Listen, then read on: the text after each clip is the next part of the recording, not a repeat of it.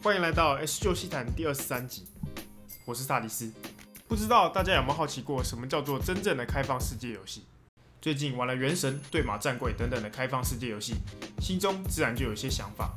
就让我们来看看，究竟什么样的开放世界会比较容易吸引人吧。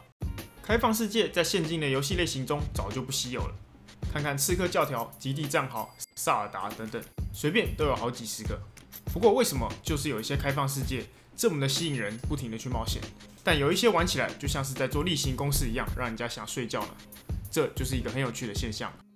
后者就是所谓的公式化开放世界，顾名思义是一种公式化以后的开放世界。相信多多少少有在玩游戏的人都会知道。当你看到刺客教条地图上那满满的问号的时候，心里到底有多焦躁？一个一个的完成这些问号，单纯的只是想要让地图干净一点拿奖励。虽然能有效的大量增加玩家在这个世界中可以做的事情，但却没有让任何玩家继续游玩的动力。这就是公式化开放世界的通病：重量不重质。当玩家的心里面只剩下完成任务的奖励以及经验值，而不再次享受沉浸在这个虚拟世界所带来的乐趣的时候，这么多低品质的任务，往往只会让玩家觉得烦躁。最好的反面例子就是 Ubisoft 大厂做出来的游戏，所有的游戏都出现了爬塔开图、清除领地以及塞满整个地图的收集要素。极地战壕、看门狗、刺客教条、全境封锁这几款游戏都有非常类似的公式化地图设计，直到这几年销售不佳，才慢慢有所改善。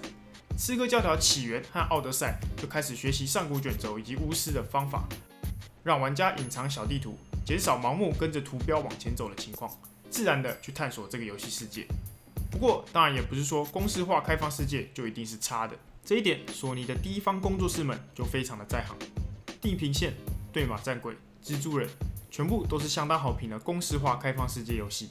他们之所以脱颖而出，原因就是我之前在对马战鬼影片中所提到的任务包装。玩家所做的每一个行动，都在剧情上是有合理动机，以及对玩家自身是有帮助的。拿装备的任务可以说是抢先蒙古人才去拿，泡澡是为了不忘武士的初衷等等，与剧情完全契合的合理动机。也因此，玩家做任务的时候才不会产生作业感很重的错觉。而好的开放世界，我自己认为有两个最能代表它，一个是萨尔达，另外一个是上古卷轴五。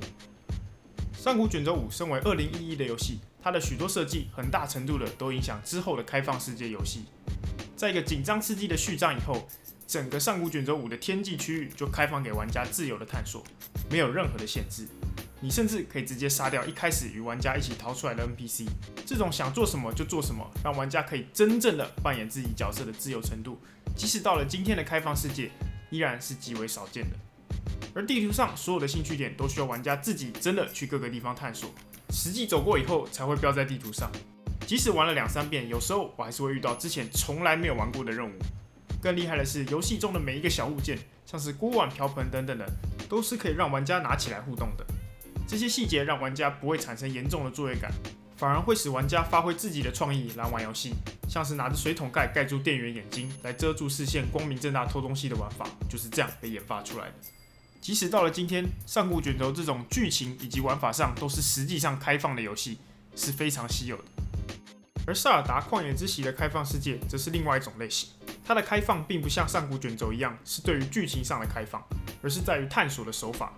游戏虽然有小地图，不过除了主要的塔楼以外，所有的兴趣点几乎都不会标示在地图上，需要玩家真正的去探索，甚至地图工具就直接让玩家自己画自己的标示。同时，游戏都围绕着与这个世界之中所做的各种物理互动与可能性来设计它的谜题与探索手段。